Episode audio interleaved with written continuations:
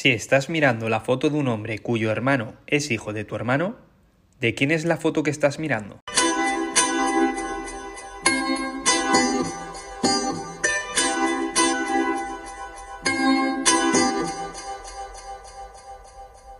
La curiosidad mató a... Lorato. Hola gatunos, esto es La curiosidad mató a Don Gato. Soy Bustamestre y a mi vera tengo a la gata unicornio. Hola, gatunos. ¿Qué tal estáis? Tenéis ganas de vuestro podcast favorito, ¿verdad? Pues ya estamos aquí con otro episodio más. Este es el número 20. Y si estamos aún aquí, es porque el apoyo al canal por parte de toda la comunidad gatuna es cada vez mayor. Vuestros me gusta, opiniones, críticas y colaboraciones son los que le hacen crecer a pasos agigantados. Desde aquí, muchísimas gracias a todos. Bueno, existe una expresión que en la variedad está el gusto, porque si todos fuéramos iguales y pensáramos del mismo modo, la vida carecería de gracia. Ya se sabe, cada día gallina amarga la cocina. Existen personas que ante la sociedad tienen un comportamiento diferente al resto, que para muchos suelen ser extraños y que viven en un mundo lleno de fantasía. Me estoy refiriendo a los geeks o frikis. Estos son individuos en muchas ocasiones con comportamientos un poco excéntricos y por eso son tildados de raros. Se caracterizan por el gusto y preferencia que eh, sienten por los cómics, videojuegos, los animes y todo lo que se vincula a la cultura de lo extravagante y fantástico. El Día del Orgullo Friki se celebró el pasado 25 de mayo desde el año 2006 y su fecha no es aleatoria, sino que fue escogida en conmemoración del lanzamiento en el año 1977 de la Guerra de las Galaxias. Se organizan festivales, concursos de disfraces, cosplay, promociones, talleres, para divulgar esta forma de pensar, divertirse y vivir. Entonces, gatunos, ¿vosotros sois frikis? Yo sí, me encantan los unicornios. Lo sé, lo sé, de ahí tu nombre de podcaster.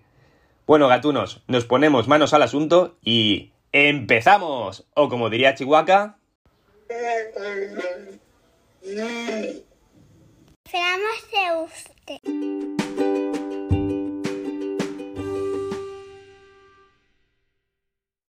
En el Pregunta for You de hoy, Sandra Toledo nos pregunta: Hola, Bustamestre, soy Sandra Toledo y una gatuna más. El otro día mi niña Martina, de 5 años, me hizo una pregunta que no supe contestarle en ese momento. Resulta que mi hija es muy charachera, pero cuando algo no le interesa o está enfadada se encierra en sí misma y nadie es capaz de sacar una palabra. Cuando pasa eso, yo suelo decirle: ¿Ya te ha comido la lengua el gato? Y como al parecer es una expresión que se la digo mucho, mi hija me preguntó que por qué decía eso de si se le había comido la lengua al gato si ni siquiera tenemos gato en casa. Me hizo mucha gracia la inocencia con la que me lo preguntó. Simplemente le dije que es una frase que se dice para cuando alguien le habla a otra persona, pero ésta está callada y no habla, o se ha quedado sin palabras sin saber qué decir. Pero realmente no sabía el origen de la expresión. He visto alguna cosilla de dónde puede venir, pero ¿me puedes decir por favor su origen y de por qué se le acusa a los pobres gatos? Muchas gracias y un abrazo para todos los gatunos. ¡Miau! Pues claro que sí, Sandra. Y es que todos durante toda nuestra vida tendríamos que mantener viva la misma curiosidad que tienen los niños. En este caso la de tu hija Martina. Y bueno, tú también, claro está. Pues resulta que hay varias hipótesis al respecto, y todas ellas pueden ser perfectamente válidas. La primera de ellas dice que durante la Edad Media castigaban a los ladrones y malhechores cortándoles la lengua para dársela a los perros, gatos y ratones. La siguiente cuenta que hace más de 2500 años, en la antigua Siria, la lengua se la cortaban a criminales y a los soldados vencidos para dársela al gato del rey. Otra hipótesis menciona que en la Europa medieval a las personas que agonizaban por la peste bubónica se les metían las ratas y los gatos en la boca para arrancarles la lengua, puestos que los enfermos quedaban con la boca abierta porque no podían respirar. Y una última dice que se usaban en los barcos ingleses el gato de nueve colas, que era un instrumento de tortura, cuando algún marinero revelaba un secreto que el capitán le había confiado. En todo caso, cualquiera de las hipótesis mencionadas nos ayudan a entender un poco de dónde proviene esta popular frase que muchos hemos usado y que describe de manera figurativa cuando una persona se queda callada al ser cuestionada por algo. Gatuna, Sandra y Martina, espero haberos resuelto la duda. Un abrazo enorme. ¡Miau!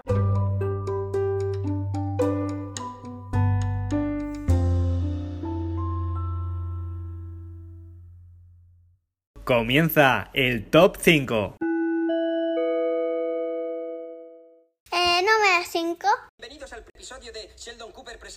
Diversión con banderas. La extraña bandera de Nepal.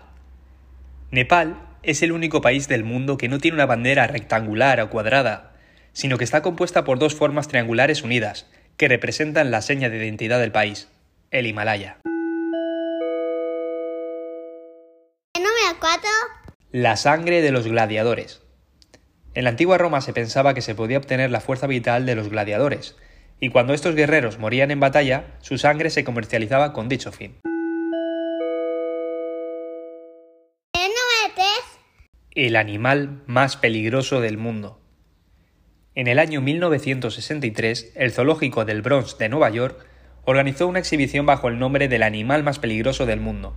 Las personas entraban y se encontraban frente a un gran espejo en el que podían contemplar sus reflejos. En la parte inferior había un cartel en el que se podía leer Estás mirando al animal más peligroso del mundo. Es el único animal vivo capaz de exterminar a especies enteras de animales. Y el número 2. El código secreto de Matrix. El código en forma de dígitos, números y letras verdes que caen en forma vertical en Matrix esconde un mensaje secreto y no son dígitos al azar. Al parecer, el animador encargado de crear dicho código lo hizo introduciendo instrucciones para hacer sushi sacadas de un libro de recetas de su mujer. Y en lo más alto, el número 1. La tortilla francesa. La tortilla francesa se originó en España durante la Guerra de Independencia y el asedio a Cádiz. Los alimentos escasearon y los españoles comenzaron a hacer la tortilla sin patata, solamente con huevos. Y de ahí el nombre de la tortilla de cuando los franceses. Y ahora pasamos al momento de conectar con nuestra queridísima colaboradora. Adamante. Hola, Damaite. Hola, hola mis amigos gatunos. Hoy os traigo algunas curiosidades sobre los espejos, porque sin lugar a dudas hay algo bastante peculiar en los espejos. Nos dan la oportunidad de vernos a nosotros mismos tal y como nos ven los demás. Durante milenios, los espejos se han utilizado para contar el futuro, ver el pasado o buscar la verdad. El uso de estos para la adivinación han perdurado a través de la historia y se han incluido en cuentos y en prácticas populares de todo el mundo. Algunas civilizaciones como la azteca usaban espejos para cruzar entre el reino terrenal y el inframundo. ¿Y si un espejo reflejase lo que verdaderamente escondes? Hay culturas como la China que así lo creen. Algunos emperadores chinos afirmaron que su espejo les permitía ver las cualidades internas de quienes se miraban en él. También hay muchas supersticiones que duran a día de hoy relacionadas con los espejos. Se dice que si rompes uno, tendrás siete años de mala suerte. Los romanos son los culpables de esto, ya que creían que la vida se renovaba en ciclos de siete años. Sostenían que si rompías un espejo, tu alma se quedaría atrapada entre los pedazos y no se liberaría hasta el siguiente ciclo de vida. Pero también hay formas de romper la maldición, recogiendo las piezas y enterrándolas en el suelo o arrojándolas a una corriente de agua para que se lleve la mala suerte. Todo esto se basa en la superstición de que los espejos son una puerta de entrada para espíritus malignos. En la Gran Bretaña victoriana, en los funerales, los espejos de las casas debían de estar cubiertos con un velo para evitar que el alma del muerto quedara atrapada en él. En algunas culturas antiguas creían que los espejos reflejaban el alma oculta o la verdadera naturaleza de las personas. Esto podría haber sido el origen de la creencia de que los vampiros y los demonios no tienen reflejo porque no tienen alma. Y ahora un consejo. Según las enseñanzas del Feng Shui, nunca coloques un espejo en tu dormitorio, o al menos no duermas frente a él, porque nuestra energía vital se pasará la noche viajando entre el espejo y nosotros, y ese constante flujo de energía provocará que no descansemos bien. Bueno amigos, espero que os haya sido interesante la sección de hoy. Y por último os dejo una frase. La vida es como un espejo. Te sonríe si la miras sonriendo. ¡Hasta pronto, gatunos!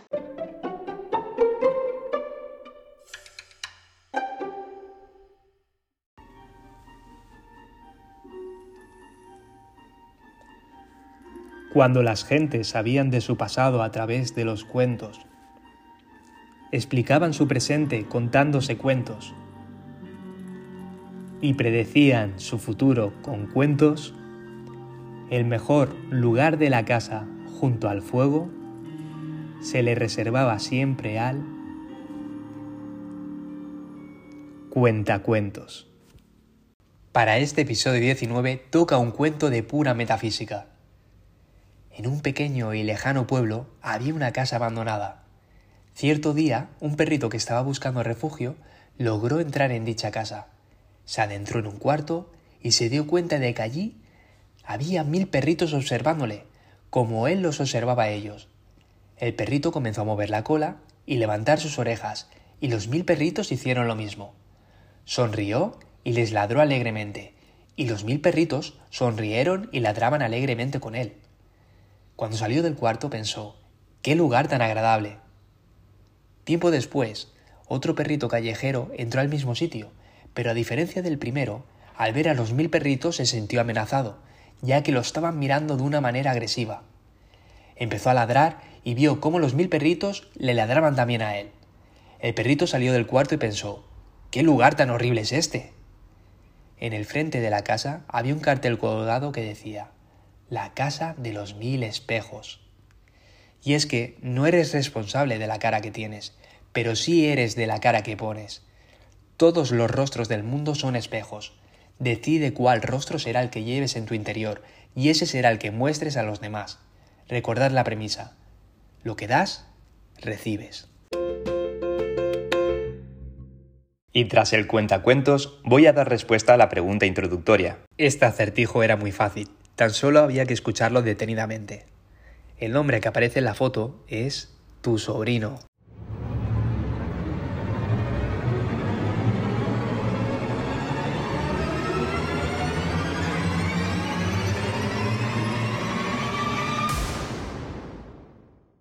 Bienvenidos al Polígrafo, la sección del podcast en la que vais a tener que tratar de averiguar qué curiosidades son verdaderas o son puras mentiras.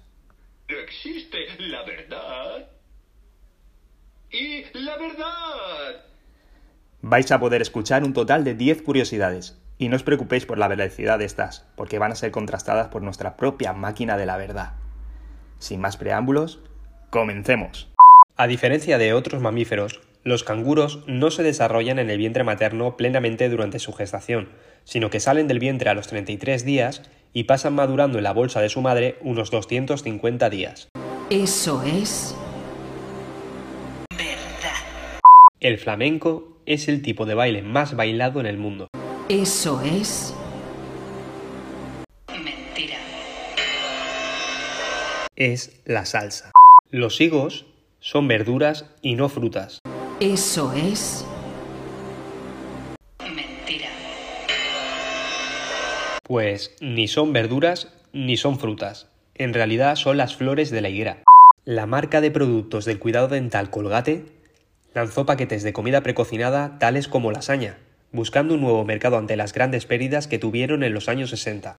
Eso es verdad. Más de 500 colegios de Londres se prohíbe llevar a los alumnos en coche para respetar el medio ambiente y la movilidad, y disminuir así el 23% de dióxido de nitrógeno en estas zonas. Eso es verdad. El columpio más grande y alto del mundo se encuentra en Brasil, a 701 metros de altura sobre un acantilado.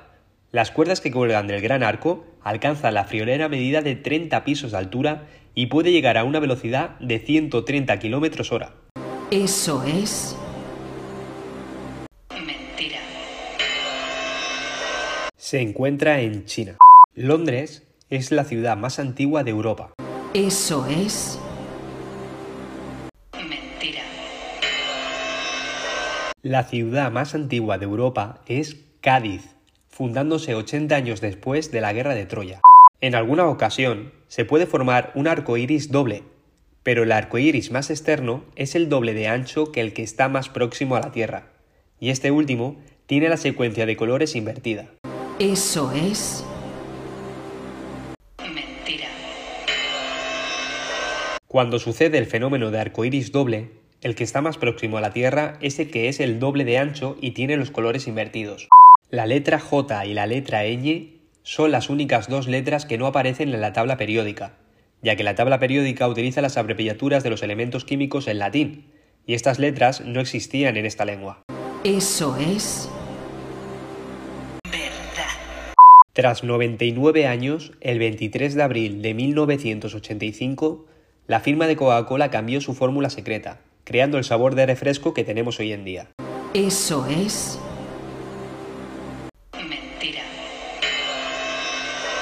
Sí que sucedió lo del cambio de fórmula tal día, después de 99 años, pero la New Coke duró tan solo 79 días comercializándose, tras el descontento de sus consumidores que preferían la de siempre. La firma dio un paso atrás volviendo a la fórmula original y cambiaron de nombre a Coca-Cola Classic. Como en este episodio de podcast número 20 los espejos han sido protagonistas, en el momentazo frase vamos a continuar en esa línea. Allá va. Antes de criticar, es mejor usar un espejo y no una lupa.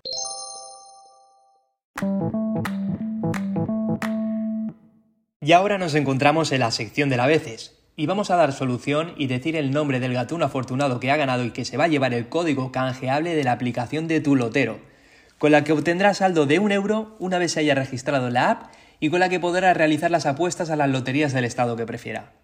Pero primero vamos a rememorar cuál era la curiosidad incompleta del episodio anterior. ¿De dónde viene la expresión estar en cinta? Las opciones son opción A, en la Roma antigua, la matrona daba una cinta de color blanco al marido o familiar más cercano de la parturienta, como símbolo de la pureza de un recién nacido, y si por desgracia el bebé moría durante el parto, la cinta era de color negro. Opción B. Viene de la palabra incinta, que significa sin ceñir o desceñida, ya que, al quedar embarazada y para evitar apretar al feto, la mujer abandonaba el ceñidor o cinta con el que sujetaba sus vestidos al talle. El encintado era en su época distintivo de la condición de la mujer casada. Opción C. Viene de la leyenda de la que San Adonis nació con el cordón umbilical atado a una gran mata de pelo a modo de cinta. De ahí que, sobre todo en el mundo religioso católico, haya perdurado tal expresión. ¿Cuál será la solución? ¿Será la opción A? ¿Será la opción B? ¿Será la opción C? Vamos a salir de dudas. La solución es... La B. La mayoría de los gatunos que votasteis estabais en lo cierto, ya que esta opción ha recibido la mayor parte de los votos, en concreto un 74%. Le ha seguido la opción A con un porcentaje de un 18%, y la que menos votos ha recibido, siendo tan solo un 8% su elección, ha sido la opción C. Felicidades al gatuno, el Chavivi. Para ti el código canjeable de tu lotero. Aprovechalo, crea tu mejor apuesta, a la primitiva por ejemplo, y muchísima suerte. Y el a veces de hoy dice así, solo una de estas sentencias es la correcta, elige con sabiduría. Opción A, la Gran Muralla China es el único elemento construido por el ser humano que puede verse desde la superficie de la Luna. Opción B. Los antiguos pobladores de Escandinavia, los vikingos, portaban en sus cabezas cascos con cuernos de las primeras bestias con astas que tenían que matar con sus propias manos en un rito de iniciación para convertirse en hombres y futuros grandes guerreros. Opción C. Ambas sentencias anteriores son falsas. Os recuerdo, gatunos, que repetimos premio. Ya sabéis, a veces toca. Gatunos, aquí finaliza el episodio de hoy. Oh. He pensado una cosa que quiero compartir porque al fin y al cabo es para todos vosotros. Con motivo de la buena acogida que ha tenido las últimas recomendaciones de libros, se me ha ocurrido hacer una sección nueva para hacer este tipo de recomendaciones. Pero había pensado que en lugar de ponerle el nombre yo a dicha sección, seáis vosotros los gatunos los que le pongáis uno. El más original o adecuado será el que tenga el honor de poner título a este rinconcito de cada podcast. También me gustaría que no fueran únicamente recomendaciones literarias, y poder hacerlo de películas, series, por si esto influye en la hora de pensar el nombre. Así que se acepta propuestas. En este episodio os quiero recomendar un libro que precisamente me recomendó nuestra colaboradora Adamaite, y que me pareció muy bueno. Se llama Ensayo sobre la ceguera, de José Saramago. Una novela psicológica en el que la ceguera blanca, con la que la sociedad se va quedando ciega, provoca el pánico y saca a relucir los sentimientos más primitivos de supervivencia, en la que todo vale por sobrevivir. Quiero recordaros, como siempre, que podéis escuchar este episodio y los demás desde vuestra plataforma de podcast favorita y podéis seguirme por redes sociales, Instagram, Twitter y Twitter como Bustamestre. Si queréis colaborar con el Pregunta for You, participar en la veces o simplemente dejar algún comentario, hacedlo mejor por privado de Instagram. También os animo a que sigáis el canal de podcast de mi ayudante la gata unicornio. Os encanta la palabra de unigato. No me olvido de mencionar a los gatunos que me la habéis pedido. Ernesto Flores, Sergio Díaz, Tais Durán, Marta Guzmán, Verónica Levante y Rodri Pastor. Tenemos una cita dentro de dos semanas, aquí, en La Curiosidad Matado a un Gato. Y no quiero marcharme sin mandaros deberes, que por algo soy maestro. Pero no os preocupéis, que es una tarea bien sencilla que después me agradeceréis. Cada día, cuando os despertéis, miraos fijamente en el espejo y decid en voz alta, hoy va a ser un buen día. Ya veréis cómo el mundo se escuchará y os dará la razón. ¡Hasta pronto, gatunos! ¡Miau!